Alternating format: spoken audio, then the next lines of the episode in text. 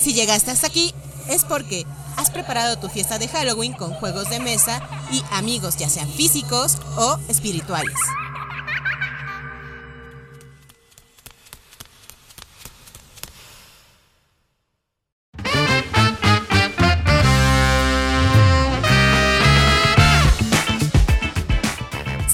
Mancilla y les doy la bienvenida a Manual de Supervivencia Lúdica, un podcast de Devir donde hablaremos de la pasión de juegos, de mesa, cartas, rol y miniaturas, y todo lo que esta maravillosa industria tiene para ofrecer.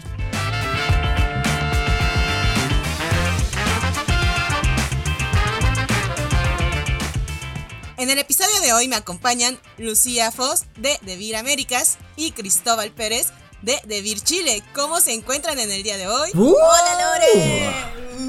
Como que estuviera renaciendo, como que mis esqueletos están bailando. Tengo un escalofrío por Uh. la espalda que me recorre todo el tiempo. Como que, Me viene eh, bien porque hace calor. Sí, justo como que en estas fechas uno, se, uno da risa porque todas las historias se transforman en algo que ver con Halloween. Y todos subiendo así como con la música del, del, del cala- de la calabaza bailando. así, que es festivo. Yo tenía muchas ¿Vos ganas de andás? grabarlo porque me gusta mucho, mucho este episodio. Porque lo propuse. es mi festividad de- favorita. Es ¿Ah, como sí? que nosotros hablemos del terremoto. El trago, no la situación. ah. Sí, yo Claro, descarté. porque allá Lore es, es, bueno, no es Halloween, ¿no? Pero todas estas fechas son como súper interesantes, así culturalmente, muy fuertes. Contanos un poquito, yo no conozco México. Uy, es increíble. Es increíble. Yo no soy experto, así que quiero escuchar a Lore, la experta de esto. No, bueno, sí puedo contarles, va a ser muy largo todo lo de México, porque para nosotros es, creemos que la muerte como que no es el fin. Tú cuando mueres todavía vas a pasar y en estas fechas van a, vienen a visitarnos. Entonces desde finales de octubre ponemos los altares, donde en específico les colocas la foto de la persona que falleció, muchos hasta colocan de sus mascotas y les colocas las cosas que les gustaban, como la comida, eso, o sea, sí, sí, en este momento todo el mundo está imaginando Coco, sí. Sí, Coco es tal cual, pero esto es en los pueblos, pero también en las ciudades. Lo colocas, por ejemplo, yo, yo ahorita yo ya tengo colocado mi altar y les colocas pues que el agua, que le colocas que el pan de muerto. El pan de muerto no está hecho de muerto. Así ah, claro, creo, creo que muchos dicen pan de muerto y dicen que es. Es La masa es de puro hueso. Sí, sí, pero no, no, no, no, no, no, no trae hueso, tranquilos. Es un pan de anís, pero lo que trae es que es un pan redondo y arriba trae como una cruz que significa como que el cuerpo y los huesitos. Eso significa, por eso es pan de muerto. Mm. Y lo colocan en los altares. Y todavía tiene como toda una simbología. Se supone que si colocas el agua es porque los espíritus llegan con sed. Colocas la sal para que se purifiquen. Les colocas un camino de flores, que las flores que estas naranjas que salen en coco se llama cempasúchil. Y es para que ellos sepan el camino. Cempasúchil.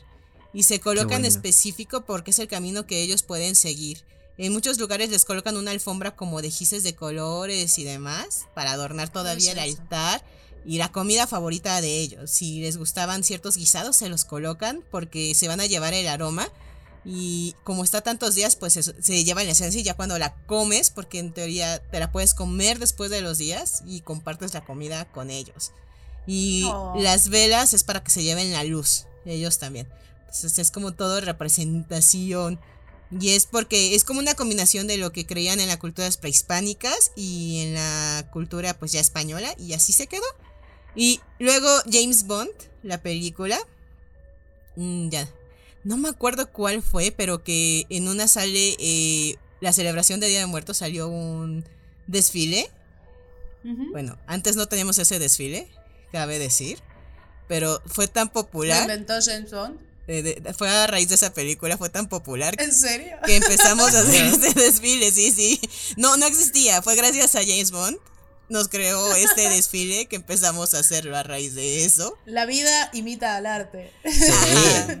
Ya, James Bond, muchas gracias por crearnos este desfile de Día de Muertos. Gracias. O sea, sí hacíamos los altares que salen Coco, pero el desfile que se empezó a hacer muy popular gracias, fue gracias a James Bond. Nos cerraron todo el zócalo y demás.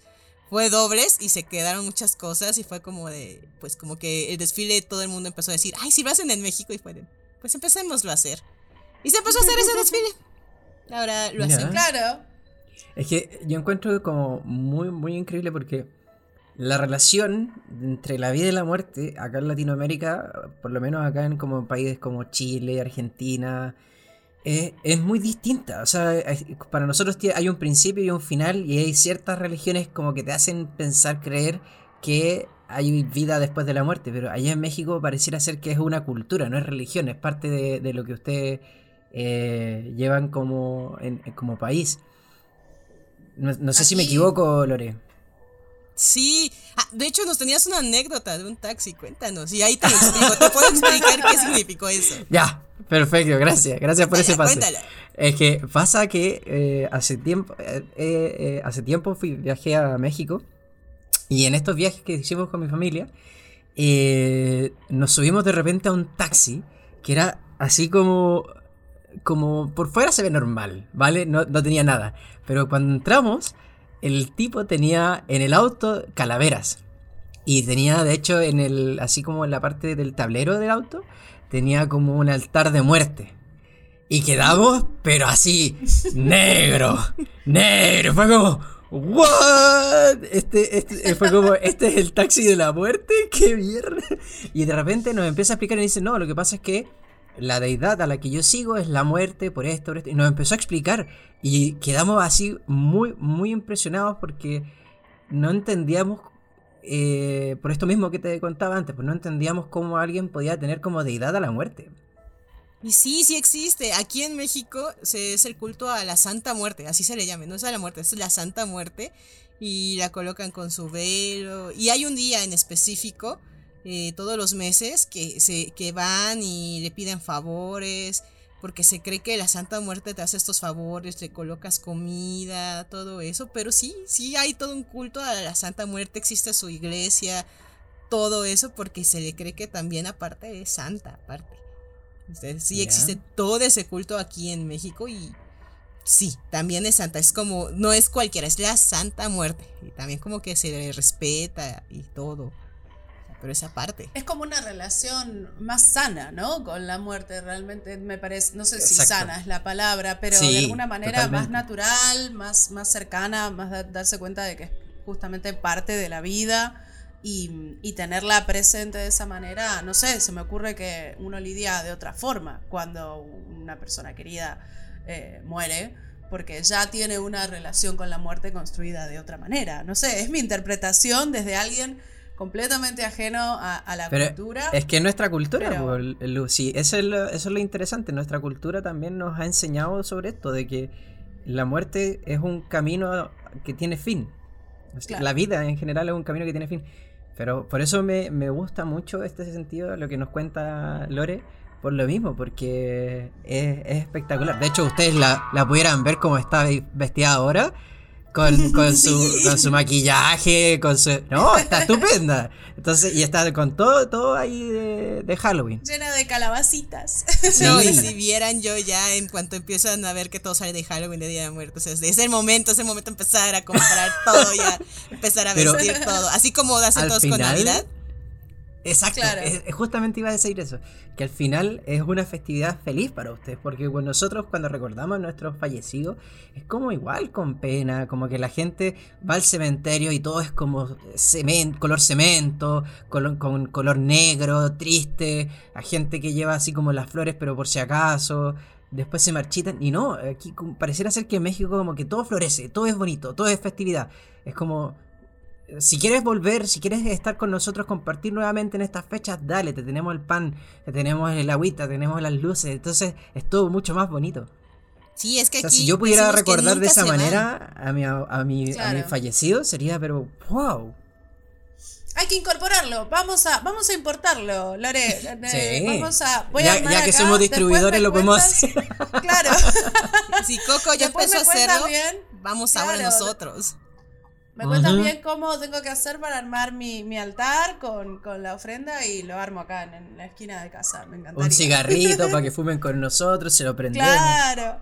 A mí- a- la verdad que aquí, bueno, desde ya que, digamos, lo que es Día de Muertos y demás en Argentina no, no, no hay. Realmente, más allá de la comunidad mexicana que hay, que imagino que por supuesto lo harán, Eh, y Halloween se vive más como casi como una festividad importada, ¿no? De, de Estados Unidos, de esta cosa de disfrazarse y de, y de hacer fiestas de disfraces. Es como, es, es sinónimo de fiesta de disfraces para mi hija. De hecho, tengo una. Tengo una fiesta de Halloween que se me viene, me voy a disfrazar de Sally de Extraño Mundo de Jack. Oh. Después les mando fotos. ¡Qué tierno! fotos. Sí, Sí, después. por y La peluca favor. roja, todo. Yo- Pero aquí tengo- es realmente eso, es fiesta de disfraces. Halloween igual, fiesta de disfraces. Yo también quiero todo. compartir cuál es mi disfraz. ¿Cuál, ¿Cuál es tu disfraz? El dinosaurio de Katy Perry. el tiburón, perdón. Tiburón, Ah, tiburón. El tiburón. Ah, claro. El tiburón. Ah, qué excelente disfraz. ¿Pero el que baila bien o el que baila mal? El que baila mal. Ah, El famoso. Este, pero la verdad es que está, está buenísimo. Eh, me, me encanta eso de, de México y eso, como dije, lo vamos a importar. Vamos a hacer ahí mi ofrenda acá con las fotitos. Ya tengo ganas. sí, pueden hacerlo. Aquí lo importante en el Día de Muertos es que no olvidas a los que se mueren y siempre los llevas contigo y en ese día es como se supone que se rompe el velo y pues Claro. es cuando más llegan. Pero creo que... Como en Coco. Exacto, ahí todo el mundo, Coco, Coco, sí, sí, como en Coco, exactamente. Recuérdame. Oh, Hoy me tengo linda. que ir, mi La debo haber visto, no sé, más de seis veces esa película. En fin. Ay, Bueno. Siempre lloro. Hermosa, hermosísima. Bueno, pero yendo un poquito más al tema que nos trae, ¿no? Que son, porque me encanta hablar de la cultura latinoamericana en general, podríamos hacer otro podcast solo sobre eso. de Día de Muertos. Ah, Bueno, muchos se preguntarán, ¿y qué tiene que ver esto con los juegos de mesa? Y, Claro, empezaré, por ejemplo, con un juego de mesa, o que no saben muchos que inició como juego de mesa. Y porque siempre que escuchamos, la Ouija. Todo el mundo dice, Ujú. uy, la Ouija, uy, la Ouija. Uy, dilo otra vez. Ouija, uy". Bueno, aquí va un dato curioso.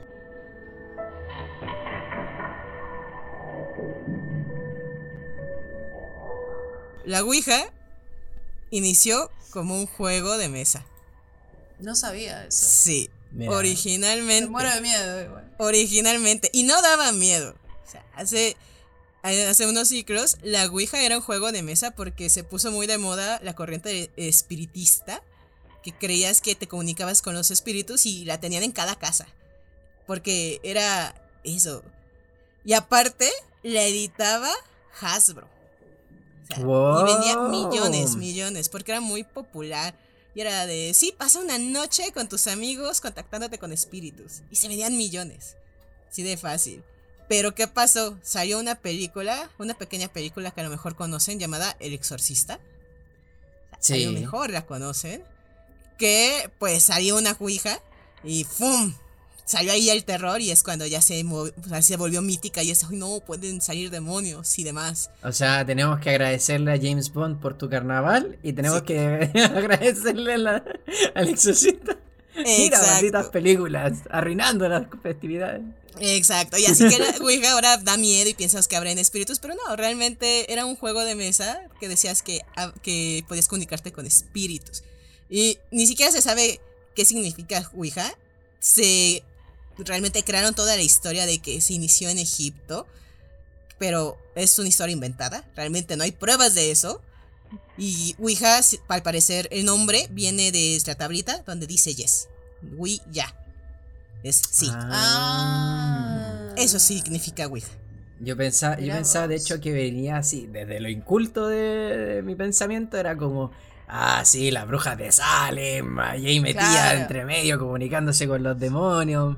Una palabra en latín. Algo Sí. así, suena muy mítico. Sí, pero no todo eso es gracias al exorcista. Y ahí metió el miedo y ahí ¡fum! Todas las ventas de la Ouija se fueron para abajo y ya lo vemos como de, oh, despierta espíritus, abres demonios, posesión, todo eso. Mira, Mira, yo por las dudas no me meto con esas cosas. Yo, yo por las dudas, ¿viste? Porque no sea cosa. Todas las películas de terror empiezan igual, con que no, no pasa nada, vamos a jugar Es y verdad. después están todos muertos y descuartizados. Entonces, y también las las películas de terror yo- empiezan con un Peggy 18.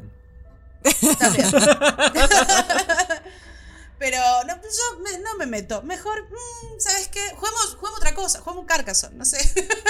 Bueno, pero Carcassonne no tiene una edición de terror. Ese es como el pequeño problema. Es verdad. Pero es verdad. por eso vamos a hablar de, Ya que los que no quieren jugar la Ouija para evitar un exorcista 2, 3, que tal vez no sean tan buenos como el 1, pues ¿qué otros juegos de terror hay para poder jugar? O sea, Bueno, yo personalmente tengo hace bastante, en realidad es, no es un juego de mesa, es un juego de rol, pero hace mucho que tengo una partida, una campaña de la llamada de Tulu de juego de rol. Y sinceramente hemos tenido momentos bastante terroríficos y catastróficos. Eso se debe a, a nuestro máster también, que tiene el talento de poder crear el, el mood, ¿no? De que de repente todo se pone serio. Eh, y hemos estado en el medio de un cementerio y empiezan a levantarse todos los muertos, por ejemplo. Hemos, nos hemos cruzado con unos bichos espantosos en el medio de una tormenta de nieve. Hemos tenido momentos realmente terroríficos y pesadillescos que, mm, bueno, de eso se trata, ¿no? Por algo es horror cósmico, Lovecraft, em, que, que, bueno, que, que son así, material de pesadillas, este, porque por ahora venimos sobreviviendo, no estamos del todo locos, ya, ya vamos a caer, seguro. Pero mm, a mí me, me gusta mucho porque es, es algo muy distinto a un juego de rol como puede ser Pathfinder o D&D, ¿no? Así aventura épica. Uno es una persona normal que va perdiendo la cordura a medida que se encuentra con estas cosas, eh, se va volviendo loco y, o se va muriendo también de a poco o de repente. eh, van quedando traumas y es realmente una experiencia como más humana en ese sentido y conlleva estos aspectos así de horror y terror que, bueno, no puedo decir que no me haya asustado, honestamente, en algunas, en algunas partidas, de verdad. Es, es como... Así que no sé por qué los juegos, no sé por qué me gusta. ta- ¿Qué, tendrá el terror que nos gusta? Que uno dice, me encanta sufrir. Vamos a, vamos a, a pasarla mal, a meternos con monstruos. No, ¿qué, qué será eso que nos atrae hacia el horror? No tengo ni idea. Pero personalmente sé que me divierte, me divierte mucho. Además son grandes anécdotas después, ¿no? Pero eso por mi parte. Igual sé que hay juegos, más juegos de mesa también, que me imagino alguno habrá jugado. Sí, por ejemplo, no es horror, pero está inspirado en una novela de las góticas, y por ahí lo conocerán por Mary Shelley, el moderno Prometheus, o la novela de, mejor conocida por su creador Frankenstein. Pero bueno, este está basado en algo que pasa 20 años después, se así, y resulta que el monstruo te va a reclutar para que le crees otra criatura. Este juego se llama Abomination. Es un juego algo complejo. O sea, si tú ya quieres un juego algo duro y demás, es este. Vas a pasarte, yo creo que unas cuatro horas jugando y tiene una versión corta que es la versión de. Igor, pero está muy padre. Si es algo gore, algunos dirían de moralmente ambiguo. ¿Por qué? Porque vas a tener el papel de algún científico, doctor y vas a tener una historia. y Tiene una parte narrativa. Entonces, vas a, la criatura te va a reclutar y vas a estar ahora en París construyéndole una nueva criatura. Entonces, en cada ronda vas a poder ir a, ya sea a la guillotina, a obtener partes de cuerpo frescas, a un hospital, o obtener partes de animales, para poderle co- construir una criatura. Es lo que él quiere. O hasta puedes contratar asesinos. Pero también eres un científico. Para tener partes frescas, ¿no? Así es, porque lo vas a construir de cero. Y aparte, todavía el detective que buscaba la criatura sigue buscándolo después de 20 años. Vas a seguir huyendo de él. Si asesinas a alguien, pues también vas perdiendo puntos pues, de moral, obviamente, porque pues matar no está bien. Pero también puedes ir a una capilla, perdón, perdón, no quería hacerlo, y seguir ganando puntos de humanidad.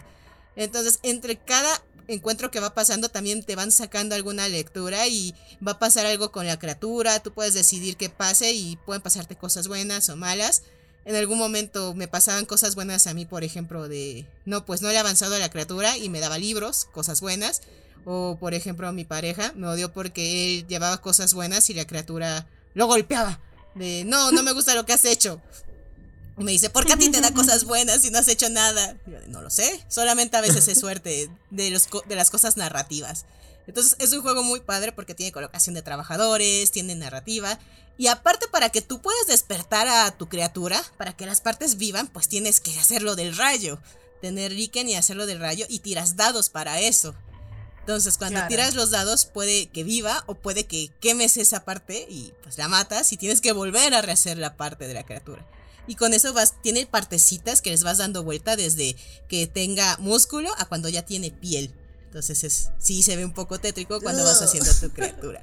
Entonces es un juego que me fascina, me fascina mucho el arte, la complejidad.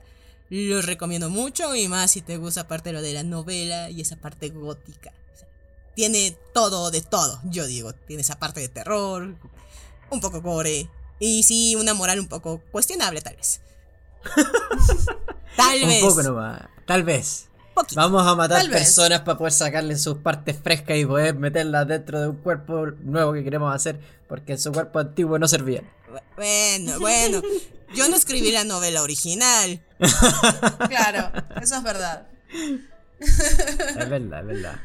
Yo en este caso me siento mucho más neófito. ¿Por qué? Porque soy un miedoso. ¡Eh! ¡Viva los, miedosos! No esperaba que nos revelaras eso. Yo no esperaba que fueras miedoso tú. ¡Soy demasiado miedoso! No. De hecho, soy, soy tan miedoso, tan miedoso, tan miedoso que no puedo ver películas de terror. De ¿Qué? hecho, es tan fuerte. Sí, de hecho, es tan fuerte. Es que eh, aquí voy a empezar a entrar en un tema más personal. ¿ah? Lo que pasa está en que eh, en mi casa siempre se han escuchado cosas, siempre han pasado situaciones, siempre eh, he vivido de alguna u otra manera con estos sonidos y cosas así. De hecho, en mi casa ya a partir de cierta hora tú empezás a, a, a sentir cositas raras. Entonces pasa que, mm, bueno, como anécdota, cuando tenía conejo, porque ahora está muerto, eh, ¿De una cosas, vez de causas conmigo- naturales? No, sí, de causas naturales. Ah, ah, Eso nos El- quiere hacer sí. creer. El, el- mi conejo estaba con, conmigo, estábamos en el segundo piso, jugando un poco, lo había liberado. Y en eso, eh, yo empiezo a escuchar que alguien empieza a subir la escalera. Yo dije, ya, de nuevo, esta cuestión eh, debe ser imaginación mía. Y pasa que eh, llega mi conejo de repente, lo quedo mirando, y mi conejo se pone a mirar a la escalera, se para en dos patas y pone las orejas hacia arriba. Y yo dije, no, y mientras se escuchaba, se seguían escuchando los pasos y, y dije, no mames, yo me voy. Pesqué al conejo, me lo llevé a mi pieza cerrado con llave. Nada más, no quiero nada más. Entonces fue como ya. Bueno, el tema está en que, eh, obviamente, esta cuestión, este sentido del miedo que tengo, se altera cuando veo películas de terror. Entonces siempre he sido miedoso. De hecho, es tan así que los juegos de Resident Evil parto jugándolo y no juego más de 10 minutos y después lo cierro. lo entiendo, lo entiendo. Yo estoy con vos, ¿eh? A mí tampoco. Lo entiendo. Pero debo de reconocerte No, no. algo de tu historia. Fuiste un dueño responsable, no dejaste al conejo solo. No, no, no dejé. no. Me lo llevé. Bueno, y. eh, pero hablando de estos juegos, me pasa que. Eh, sí me gusta de repente jugar o probar como cosas de miedo, cosas así. Y de hecho, eh, últimamente estoy jugando un juego de rol. También que se llama Fragmentos. Y este juego lo que hace es que eh, te simula estar metido en una película de terror. Entonces, pueden aparecer todo tipo de monstruos. Pues estamos hablando desde qué sé yo, Jack el Destripador, hasta eh, el, el de la máscara con el cuchillo, ¿cómo se llama? para que vean lo desconocido. El de la máscara con el cuchillo. Sí, el, el que es gigante, que es como un zombie en realidad. Jason, gracias. Claro. Y pueden aparecer cualquiera. Y de hecho, no, ahora estamos eh, jugando este juego. Y como yo tengo esta cierta eh, incapacidad de poder resistir el miedo, eh, dije, ok, va a ser un juego de miedo. Entonces yo me voy a crear un personaje chistoso para llevar el amén. entonces me creé un personaje que no entiende el sentido común. Lo cual hace que sea muy chistoso jugarlo porque cada uno de los personajes tiene que tener una debilidad. Eso no es un ¿Y mi personaje, ese eres tú. Como lo supo. Se lo dijo, se lo dijo. Ya lo habíamos Bueno, pensado todos dice- los que estamos aquí en el podcast. Tiene, tiene- la verdad es que tiene harto sentido que yo no tenga sentido. Pero el tema está en que, claro, pues, entonces normalmente mi personaje hace esos quiebres cuando las cosas se están poniendo un poco heavy. Pero eso, y en general, de hecho, siento que eh, los juegos de mesa que están más ligados al terror, es bueno, en tema de rol siento que es muy, muy difícil conseguir el terror, a menos que tengas un máster que sea demasiado seco y, y que ya esté demasiado dedicado a esto. Eh, y el otro es que no he jugado por lo menos juegos de mesa, excepto de la Ouija, que realmente me causen un miedo desesperante. Lo que sí he jugado juegos de temática de Halloween, de juegos de, de terror y sí, son entretenidos. O sea, obviamente en este caso eh, Tulu y todo lo que tiene que ver con eh, Stephen King. Me estoy... Por favor, corréjame si me equivoco. Eh, es, es bastante predominante Tulu. también en nuestros juegos. O sea, tenemos, por ejemplo, La Mansión de la Locura. eh, o sea, No, eso es Lovecraft. No es, no es sí. Stephen King. Ah, bueno, gracias, gracias por Me corregir. quedé pensando. Ya, mátenme No, no, ahora. eso es Lovecraft. Horda de gente, mátenme por favor. Fúnenme. Stephen King. ¿Qué juego hay de Sí. Stephen King? No, Yo también me quedé Sí, pensando. tienes toda la razón. me- me Estaría bueno, ¿eh? hacer algún juego de Stephen King. Esperen, Bueno. creo que sí hay uno, o no sé si ya salió, que iba a ser de Dark, de su saga de las torres, Os- la torre oscura. La Torre Oscura. No sé. Pero no sé si ya salió. Pero sí, de Lovecraft hay un sinfín de juegos. Hay no, de muchos. Lovecraft sí. Las mansiones de la locura, las montañas de la locura. Oh, eh, ese de las montañas de la locura. Lo tuvimos y ahora lo tienen nuestros partners y él en inglés nada más. Quien lo tuvo The en. Shining es un juego de mesa que, que existe. The Shining. Lo acabo de buscar. Ah, sí. Ah, Sí, mira. Lo tiene, El lo tiene pero sí, sí. Lo había visto la otra vez en un café de juegos de mesa. Me acordaba. Ah, sí, por eso me confundí. Sí, sí, sí, sí. Sí, sí, todo está planeado. Mm, sí, sí, fue por eso. Lore, y vos me habías comentado, porque no, cuando hablamos de Halloween también estamos hablando como de otros monstruos, tipo vampiros, por ejemplo, que es algo que tuvo, tuvo durante los primeros 2000, ¿no? Como que la temática vampírica tuvo como un auge que de repente todas las pe- había películas por todos lados, ¿En series 2000? de todo relacionado Uh. con vampiros. Vampiro En brillante. los 2000. Vampiros Claro, por eso brillantes, que estaba se Twilight, estaba, estaba True Blood en HBO. ¿Verdad? Eh, había Buffy como la Casa un Vampiro. auge. Eso Bueno, fue eso es antes, eso fue 90, antes. pero- Eso es 90. Claro, los claro. Y no 90, toques pero a Buffy, es por favor. No, no, para nada. De hecho, hay un juego de mesa con, con Buffy, una Sí. edición especial. Unmatched. Es hermosa. Es genial. Lore, ¿vos conocés alguno así relacionado con vampiros? ¿Algún juego de mesa? Siempre hablando de los, todavía hablando de los que no son de Devir, ¿no? Así es, todavía estamos con los de No Devil para que luego no digan, es que solamente se habla de. No, también conocemos otros juegos. No. Por sí, ejemplo, no vivimos en una cueva. no, jugamos más juegos. También, por ejemplo, es Fury of Drácula o La Furia de Drácula. Este juego es de WizKids Games. Eh, se puede encontrar tanto en español como en inglés, me parece. Y en este juego es uno donde uno es Drácula y el otro e- y los otros jugadores van a ser las personas que pues van a estar persiguiendo justamente a Drácula. Van a ser cazadores como Van Helsing, el Dr. Seward o Lord Gondalming. Estos son personajes propiamente pues de la novela. ¿Cuál es el punto? Pues Drácula obviamente va a estarse ocultando y pues va a estar haciendo de las suyas durante el tablero, dentro del tablero y los demás jugadores van a estar intentando encontrar pistas o van a estarlo persiguiendo. Van a intentar buscar algunos símbolos o demás.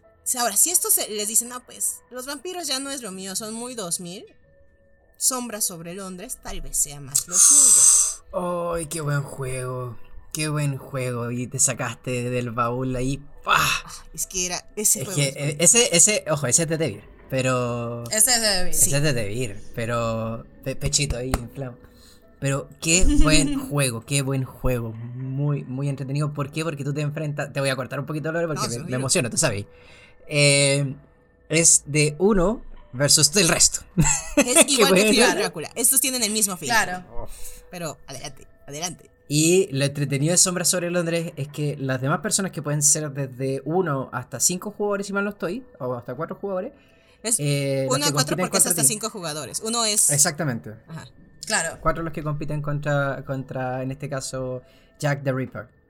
Y el tema está en que Sombra sobre Londres, el que hace de Jack the Ripper, tiene que estar eh, constantemente escondido de los policías que lo están buscando Y la única pista que ellos tienen es cuando parte el juego, Jack mata a una mm, eh, mujer de la noche.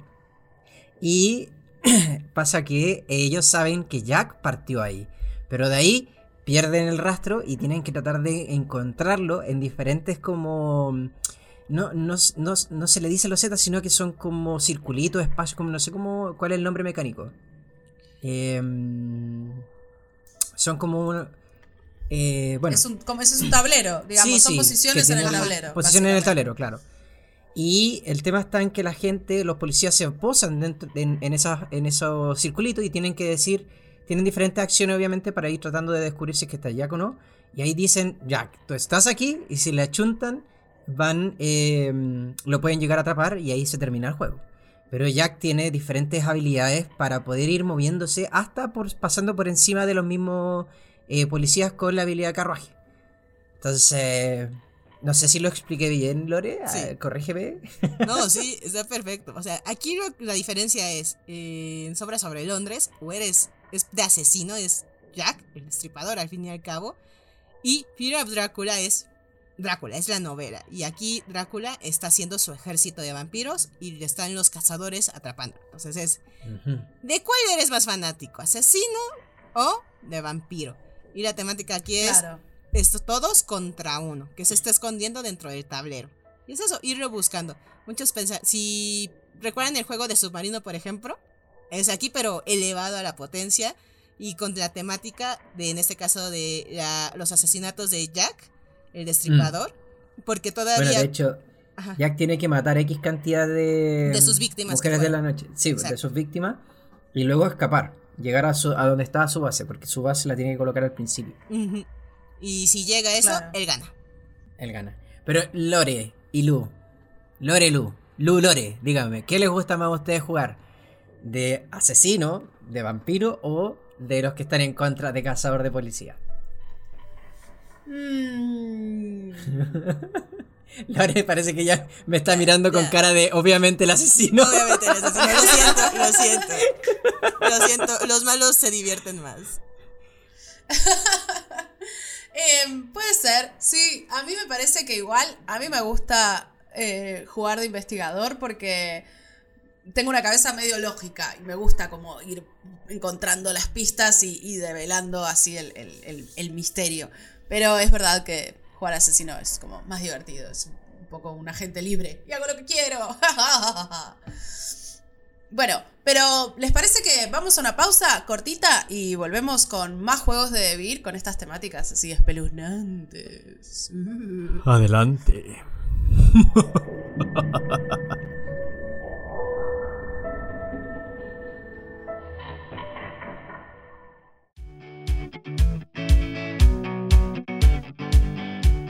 Amigos y amigas de Devir, no se pierdan este 19 y 20 de noviembre uno de los eventos digitales más esperados del año, Juegos en el Parque Lunar. Durante estos días tendremos demostraciones digitales para que pruebes alguno de nuestros títulos más recientes, como Bitoku, Luna Capital, The Red Cathedral y mucho más. Además, contaremos con charlas de expertos en el mundo de los juegos de mesa, tales como Xavi Garriga, David Esbrí y los autores de Bitoku y Luna Capital. Y por si fuera poco, el 20 de noviembre estaremos celebrando una nueva edición de nuestro Devir News Latam, en vivo con invitados especiales. Así que no dejes de acompañarnos y disfruta de un increíble fin de semana con nosotros en Juegos en el Parque Lunar. Más información próximamente en las redes sociales de tu Devir más cercano. ¡Te esperamos!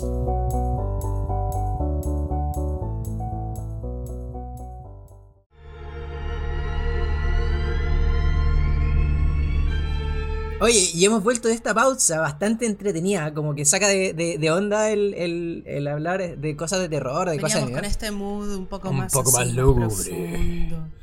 Y de repente sale este. de repente, este ¡uh! ¡Uh! ¡Juegos en el parque! ¡Vuelve, pero en su versión digital! Qué bueno, aparte como es digital vamos a poder estar todos Sí. en todas partes. Todos los, Además y que los se países viene que no lo lo conocían bueno. lo van a conocer. Sí, aunque sea en su versión digital y no haya pasto que te dé alergia, pero a mí me da mucha alergia al pasto. Espero hay personas alérgicas al pasto. Yo. Hay ¿Qué? personas alérgicas a todo. ¿Qué? Sí. ¿Es en serio? De hecho, sí, en serio, yo no me puedo tirar al pasto. Termino todo así con picazón, rojo. Tú, yo, las veces que me he tenido que ir a un picnic y me he tenido que tirar al pasto, eh, termino así como, "Ey", rasca, rasca. Es el chico de la burbuja. El chico de la burbuja. Incomprensible. Exactamente. Incomprensible. bueno, en este segmento de nuestro podcast me gustaría que hablemos un poquito más en detalle de algunos juegos de Debir que creamos que por la temática están así como son interesantes o divertidos para una fiesta de Halloween, así algo temático, estamos todos disfrazados, tenemos ponche, Ponche, qué rico. eh, eh, no sé, decoraciones en, en las paredes y tenemos ganas de jugar así algún jueguito que vaya un poco con la temática medio tenebrosa de la época. ¿Qué recomendarían ustedes? Yo me voy por el, el novedoso de ahora. Sí, lo, lo describiste. Creo- sí, exactamente. Creo que Castle Party con el Rey Calabaza es muy, muy, es muy entretenido, muy fácil de jugar para gente que no conoce a lo mejor eh, de juegos de mesa y se está o, o ya ha jugado Catán o algún otro juego. Se le puede hacer muy fácil poder empezar a jugar juegos como Castle Party. Eh, es bastante sencillo el hecho de que simplemente es un flip and write donde tienes que dar vuelta una carta, dependiendo de la carta que te aparezca, tú tienes que escoger eh, que va a ser como un- una figura tipo Tetris, Tetris, perdón, y eh, dependiendo de eso uno coloca un monstruo, el otro, el de tu izquierda coloca otro monstruo y así hasta que se complete la figura y luego tienes que simplemente escribirla en una tabletita que te viene con un plumoncito que después se puede borrar. Eso lo tienes que colocar en el tablero y ya está. Después de eso puedes Y ir puntuar, está. puedes puntuar y la idea está en que vayas tratando de hacer que, eh, no sé, monstruos por ejemplo como los vampiros estén todos encadenados, es decir, que vayan de manera adyacente. O si por ejemplo haces un cuadrado tratando de eh, simular una pista de baile para que después cuando llegue el rey calabaza sea la el rey de la fiesta. Y todo eso te va a ir dando puntos. Es bastante sencillo.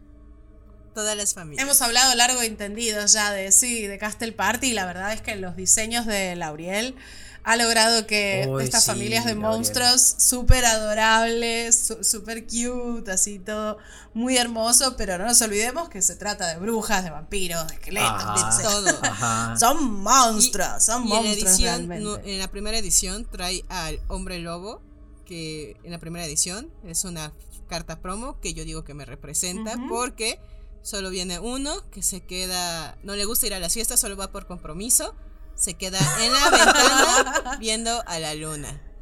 Y Oh. es alguien que va solitario. Y yo cuando lo leí fue de, soy yo, soy yo en una fiesta, lo siento, no me gustan las fiestas. Es mi, es mi, Sí mi soy. monstruo espiritual. espiritual fue de soy yo, soy yo, soy ese hombre lobo. Muchas gracias. Porque todos los demás van en familia, van con sus amiguitos. Con sus con reyes. Es sus reyes. Y él no, no tiene rey. Solo se queda en la ventana viendo la luna. Porque fue por presión social y se queda en su esquinita.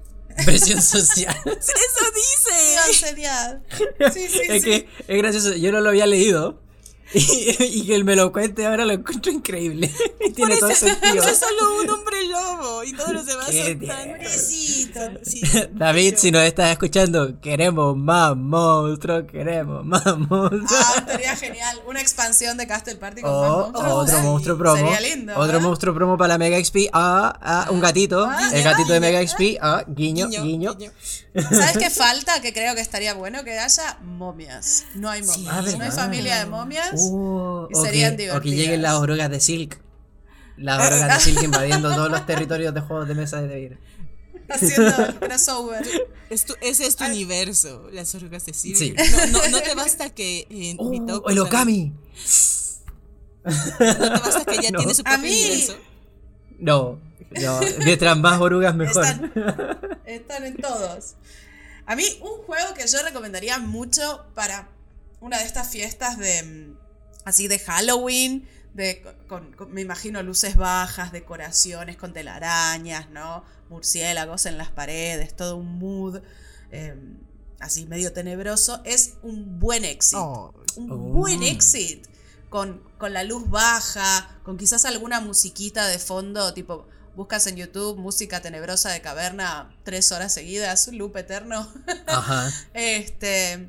Y, y tener a, sobre todo con gente que quizás nunca haya jugado un exit, eh, sorprenderlos con un buen exit de estos como catacumbas del terror, por ejemplo, Sí. bien misteriosos. Eh, yo creo que es una fiesta, digamos, sorprendería mucho a los invitados y creo que sería una gran anécdota. Como que la gente se quedaría diciendo, ¿sabes lo que hicimos en la fiesta de Halloween?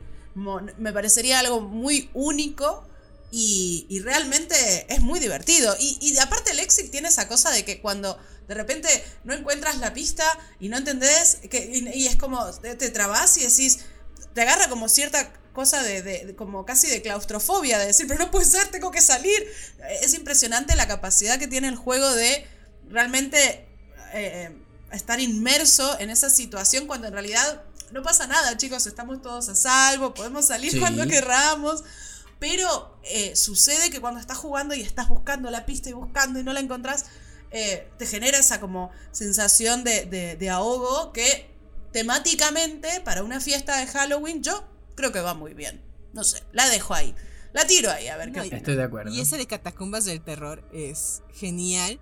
Porque aparte, lo primero ves es una caja más grande que todos los sexy. Dices, ¿por qué? Y un spoiler, que no es spoiler, trae unas velas. Es, y de ahí es de, Uh, ¿por qué este juego trae unas velas? Hasta ahí. Cierro, cierro el spoiler que no es spoiler. Porque al final, Exit, solamente sabrás todo lo demás hasta que lo juegues y sepas todos los acertijos. Solamente hasta Pero- que lo juegues. Hay, hay que aclarar, ¿son velas de verdad o son velas de cartón? De verdad. ¿Cómo pasó aduana eso? Ay, ¿Cómo nos pasamos nosotros? Sí, pero por eso es una cajota. Mejor no, mejor no hablemos fuerte para que Argentina no se entere. Juan, no, Juan, no, perdónanos. no sé de lo que estás hablando. Pero Sí, incluso, a ver, a ver, hay muchos exits, ¿no? Y también hay algunos como más temática tenebrosa que otros, pero igual todos tienen esta sensación que yo les comentaba de, de como de agobio cuando, cuando no encontramos la pista, no logramos descifrar, descifrar el acertijo, que creo que viene muy bien para una buena fiesta de Halloween. sí, sí. Sí. Depende de lo que. Si dices, quiero algo que me dé miedo, ¿a qué le tienes miedo? ¿A una cabaña? Mm. Ay, de la cabaña. ¿Tienes miedo a, no sé, estar con una momia? Ay, la tumba del faraón. Oh, hay Claro. todo, por Dios. Hay muchas aventuras con Exit. Yo, Y además están también en, perdón, ¿no? Sí. Pero están también en, en niveles de dificultad diferentes. Entonces, si, si tiene gente que quizás nunca ha ido a un escape room, puedes ir siempre con los principiantes. Si tiene gente que ya es un poco más versada o que ya ha jugado otros exit, están los intermedios y luego están los expertos súper avanzados, mega súper requete difíciles. Eso solo para realmente gente con, con- con experiencia, ¿no? Porque, porque también puede ser muy frustrante de repente no poder resolverlo. Entonces es importante siempre elegir el exit correcto para el equipo de gente con el que vamos a jugar, ¿no? Eso desde ya. No solo por la temática, sino también por la dificultad. yo honestamente soy más de la idea. Me encanta la idea de jugar juegos de mesa, pero, pero, pero. Para esto me devuelvo un poco a lo que ya había dicho antes. Jugaría un juego de rol. Un juego de rol de miedo. Un juego de rol de Resen. Uy, ya ¿Por, casi, ya casi ¿por qué? Ay, sí, lo Ya estoy casi llega, ya casi esperando. ¿Por qué? Porque finalmente en Besen, como, igual como decía Lu, te pones una música un poco tétrica con algún tipo de loop que te vaya así, pum, pum, pum. Vas y, y- que el máster o tú mismo, si quieres ser el máster, empieces a describir cómo son estos seres espirituales y también terroríficos eh, en situaciones medias extrañas que obviamente te sobrepasan. O sea, un ejemplo, mi personaje en Besen cuando lo estuve jugando era una doctora, creo que lo habíamos hablado de hecho en un podcast, era una doctora que su acercamiento con un Besen fue cuando estaba operando, o sea, quiero decir, estaba haciéndole la disección a un a un cadáver y este revivió en plena en plena En disección. plena, en plena autopsia. en plena autopsia. ¡No! Entonces, y claro, y de hecho eh, fue, fue bastante interesante y muy eh, entretenido el hecho de que, por ejemplo, nuestro monstruo era un monstruo de eh, árboles, que, que era de- del, del bosque, era un Besen del bosque. Entonces, este atacaba y hacía desaparecer a los pueblerinos eh, en base a que ellos mismos iban destruyendo al el, Claro. el bosque, Al con un aserradero. Dime, Lucy, te estoy spoileando alguna cosa para que me calle. porque- No pasa nada. no pasa Eh. nada, me estás tirando datos. ah, que- perfecto, ya. Voy- no voy meterme en al bosque. Bien. Y el tema está en que, eh, claro, era muy, muy... No, no, no, no sufrí de infarto ni nada de eso, pero sí cuando uno va jugando y tienes que ir viendo y diluci- Es que es muy diferente, y aquí corréjame si me equivoco también, creo que es muy diferente cuando tú sabes que tienes un enemigo que es demasiado fuerte en comparación a ti, donde no puedes ganarle porque es una entidad cósmica, fantasmagórica, la cosa que sea, y tú simplemente eres un humano que tiene la capacidad de poder verlo. Gracias, Dios, tengo una pistola, no me sirve de nada, pero mucha... Entonces, el cómo Patitas, vas... ¿para qué las quiero? Paritas para que las quiero. Entonces, ahí uno tiene que ir cabeza- ca- casi como craneándose un poco más la cosa y diciendo, ya, ok, ¿qué es lo que vas a hacer? ¿Cómo vas a convencer a este monstruo de que no te mate o que no siga matando a gente? ¿Y cómo vas a entender y, y resolver el misterio del por qué él está actuando de esta manera? Entonces, Claro. bueno, y ahí de, además que tú tienes una mansión con todos los demás compañeros que tienes que ir desbloqueando. Y, de- y dependiendo de la, de la parte de la mansión que tú vas desbloqueando, van ocurriendo también cosas en la historia. Y de hecho la historia termina, creo que cuando terminas de desbloquear todas las habitaciones de la mansión. Me Ay, encanta. Ay, ay, ay, ay, ay. bueno, ya sé lo que se me anticipa en la campaña, entonces. Lo lamento, lo lamento. ¿Y vos, Lore, qué, qué recomendarías? ¿Alguna cosita que se te ocurra? Sí. Espeluznante. O sea, si estás en una fiesta de muchos, creo que, y sobre todo, una a la luz de la fogata, un juego de roles ocultos. O sea, ese es un juego obligatorio. Y Avalon para mí es uno de los mejores juegos de roles ocultos para jugar. Qué mejor esa tensión de estar dudando de tus amigos, de quién es el malo, quién es el bueno. O sea, es como lo mejor. Sí, me gusta la el traidor. jugarlo con todos sus poderes, con todos, con Morgana, con el asesino, con todos los poderes, es como de los mejores. O sea, tienen que jugarse. Ahora, si es una fiesta a lo mejor con un grupito de amigos, o a lo mejor con tu familia, King of Tokyo. Porque dice, todos muchos dirán, ¿por qué un juego de Halloween? Son monstruos Por monstruos gigantes. Sí. de películas. Y dos, nunca nadie ha pensado en las personas de esa ciudad. Na- nadie ha pensado en las personas, en las personitas. O sea, todos que estamos aplastando. En King of New York cuando te enfrentas, cuando te vas destrozando todo a militares y a todo, a edificios y cosas así. Na- nadie piensa en todo lo que destruimos en King of New York. O sea, cuánto terror vive en ellos. Pero creo que es un gran juego para jugar como en familia. A lo mejor si no saliste a la fiesta grande, pero si estás con tu familia, jugar ese juego. Es una gran oportunidad. Me encanta, me encanta King of New York. Es así, es tal cual. Es más divertido eh, ir destrozando los, los edificios que estar en Manhattan, para mí. Y también es lo padre es pensarte, ¿qué monstruo a qué referencia hace? Porque sí, sí sabemos, es The King. Ah, sabemos Sí. a Claro. Y sí, El el- gorila, ah. ah, me El, suena. el pingüino del espacio me es como. "Eh". Pero The Cookie Monster, ah, Shrek, gracias. sí, hacemos nuestra checklist de referencias. Sí. Claro, claro, tal cual. Bueno, muy buena, muy buena selección. Humildemente opino que la hicimos genial. Pachi pachi para nosotros, pachi pachi. Nos felicito.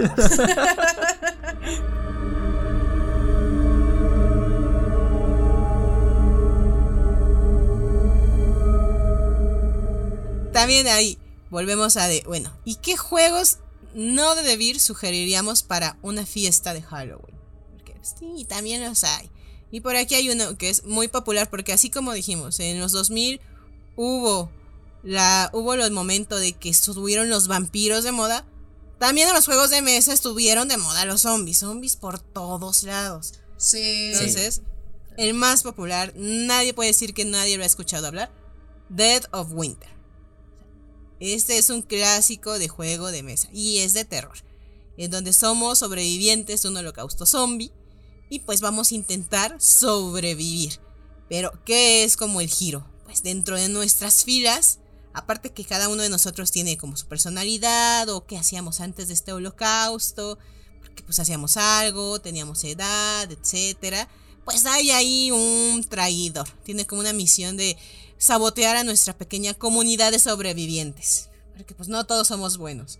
Entonces eso es lo que le va dando el giro a la temática de este Dead of Winter, entre no narrativo, pero ahí le va metiendo un poquito. Entonces es lo que lo vuelve diferente a los juegos de zombies que hay normalmente y pues lo es que lo ha hecho tan popular. Entonces es algo que jugarías con, con un grupo de amigos pequeños, pues es algo que no jugarías con tantos. Pero es algo que yo recomendaría. Es una muy buena recomendación.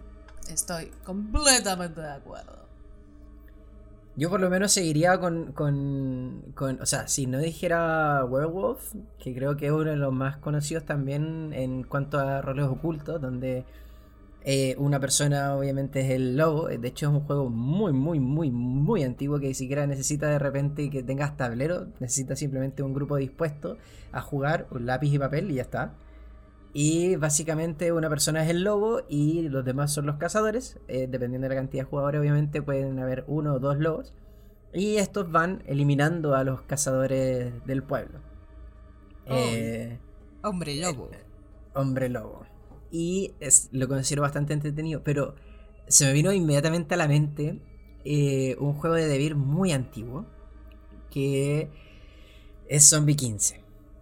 Eh, Zombie 15, yo no sé si ustedes lo alcanzaron a jugar, pero es un juego donde nosotros interpretamos eh, a niños que han sobrevivido a, este, a esta invasión zombie y los zombies son puros adultos.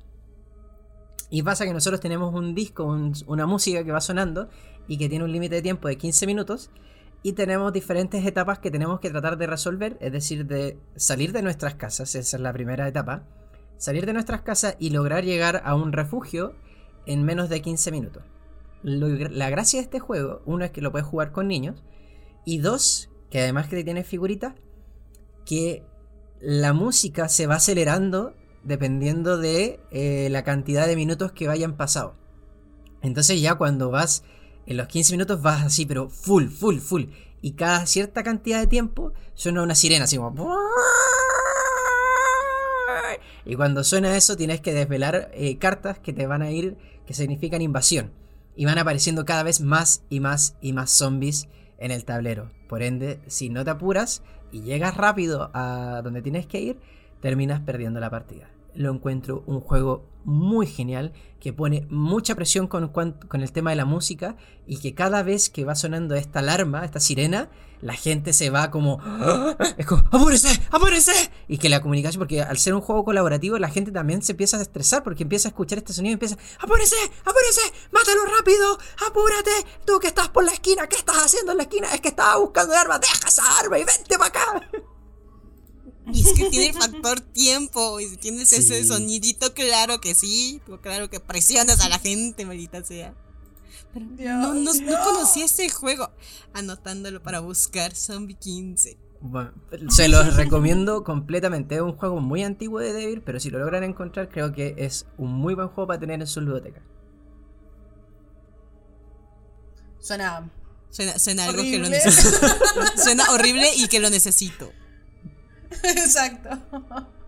Sí, lo necesito mucho. ¿Alguno más que se les ocurra? Yo la verdad ya jugué todas mis cartas. Como decía Chris al principio, yo el terror no es lo mío. A mí las cosas de miedo me dan miedo. Bueno, el otro, el otro también de figuritas que tenemos, o sea, que no, es de nosotros, sino que también es de Asmodee, es Zombicide. Un clásico oh, también de los juegos de mesa con, con zombie. Donde tú tienes tanto el Zombicide que es el normal, como el Zombicide eh, con de la Edad Media de hecho, el de la Edad Media lo tengo yo también. Lo disfrutamos mucho con mi grupo de juegos de mesa porque es muy estresante porque en la e, es un juego que tiene un factor suerte y que depende de la suerte qué zombie te puede salir. Entonces, si, si tuviste mala suerte simplemente, en la primera etapa, la más fácil de todas, te sale la abominación, adiós pistola, no ganaste el juego. Porque si sale la abominación, es un monstruo, un zombie que es muy difícil de derrotar. A menos que tengas expansiones que te ayudan un poco a mejorar ese tipo de experiencia porque te entregan casi que bazooka y cosas así como que eliminan instantáneamente la abominación. Pero solo teniendo el base es muy, muy difícil derrotar a la abominación que aparece en el tablero y que te termina por... eh, eh, normalmente a nosotros nos pasaba que aparecía una abominación y nos dejaba inmediatamente eh, perplejos porque era como... ¿Qué hacemos? O sea, aunque nos juntemos todos y vayamos como caballito de batalla a intentar derrotar a esta abominación, ni siquiera sabemos si realmente la vamos a poder ganar. O sea, Claro. empezamos de nuevo. Desesperación. Sigue, ¿qué sigue? Oh, Dios. Zombicide es un clásico. Bueno, este que les tengo es uno que tengo por ahí el PDF pendiente. Es un juego de rol, pero al momento. Se llama Ten Candles. En este juego, lo que tienes que tener es. Se juega en la oscuridad. Enciendes 10 velas. Y se va a jugar como al momento. Somos. Estamos en un futuro apocalíptico. Y el, ma- el máster nos va a ir contando como la historia de en este futuro apocalíptico lo que va a ir pasando. Y vamos a irlo jugando mientras se van a ir apagando todas las velas de lo que va pasando en este futuro hasta que se Mm. terminen de apagar todas ellas es cuando acaba el juego. Entonces, Mm. realmente se juega en una sola partida, pero dura lo que duren estas velas. Que no, tampoco son unas velas enormes. O sea, no intenten que sea un Ciro Pascual de misa. Pero- no, no, no. Pero tú Velas tomas una vela, la prendes, se acaba, prendes Se otra, se acaba. todas, todas. A la Ajá, vez. Ah, Sí, Wow, esas son como 10 minutos con suerte. 15 cada uno más o menos. Cada una de las velas. Así, se van apagando una, una, una, una. Cuando se acaban, acaba la partida. Entonces es un juego ya la estoy pasando de mal. terror apocalíptico. Entonces sí tienes la presión de tiempo en esa partida mientras vamos haciendo pues todo lo que tenemos que hacer en ese futuro apocalíptico. Ya me estresé. Sí, entonces es de sí ya me dio ansiedad. escoger bien a los amigos para de nos vamos a sentar y vamos a jugar esta partida para que la terminemos de una sola vez. Bueno, bueno, lo puedo llegar a intentar. Pero me tienen que convencer. Claro, es como, es como de esos juegos que tenés que jugar abrazado a alguien. Claro, no te me alejes. la almohada. To- Todos abrazados. Bueno, muy ideal para la época. Cumplió la consigna del podcast del día de hoy. Sí, no, y además que creo que lo, lo- lo- lo que hablábamos al principio es súper interesante para los que no han tenido la posibilidad de viajar a México. Que cuando se encuentren en alguna situación y se suban a un taxi con calaveras, no piensen, "Ah, aquí fui bueno, aquí ya me subí al auto de un asesino. No, tranquilos, es una deidad, se llama la Santa Muerte. Es buena, es buena, no se espanten. es buena, exactamente. Bueno, chiquis, ¿algún otro juego que quieran recomendar? ¿O vamos cerrando el capítulo del día de la fecha? Creo que hemos dado ya muchos juegos que pueden jugar en Halloween. Tienen ya una lista por ver. Y, y es solo una noche. No creo que. Yo quisiera que durara más. Pero lamentablemente la gran calabaza solo llega una noche, que es Halloween. Sí. Y Día de Muertos en México son dos días, 1 y 2 de noviembre. No da para jugar tantos juegos. Bueno, pero ya tienen para, para ir armando el mood también, ¿no? Ajá. Como puede ser durante la semana, un jueguito por día, una cosa Un éxito el lunes, un Castle Party el martes, un miércoles Claro. su jueguito de rol. Un, un calendario de, Sí, de, de juegos. mira, de otra idea terror. marquetera. Otra idea marquetera, generar el calendario de juegos de rol de Halloween. Mira, ahí está. ah, ah. Lo dejo de nuevo. Ah, listo, una idea. Buena idea. Gracias a todos por escuchar este tenebroso episodio del podcast. Así que les recordamos que pueden escucharnos a través de Spotify, Apple Podcast, Google Podcast y Spreaker. Además, para conocer más sobre nuestros juegos de mesa y nuestro catálogo disponible en tu país, visítanos en www.devir.com o en nuestras redes sociales que son Devir Américas, Argentina, Chile, Colombia y México. Muchas gracias por participar con, nos- con nosotros, chiquillas. Con nosotros, así como si yo fuera el único en esta cuestión. No, muchas gracias. por es que eres venir. todo un protagonista. No, nada que ver. Claro. Yo no soy protagonista. Yo estaba en el espacio y volví. Así que estoy muy agradecido, lo pasé muy bien hoy día, me aproveché de eh, culturizar, tanto en juegos de mesa como en la cultura de México, así que estoy muy, muy Y pues- contento y aterrorizado. Y pues feliz Halloween y Día de Muertos a todos. Nos vemos la próxima. Y- Adiós.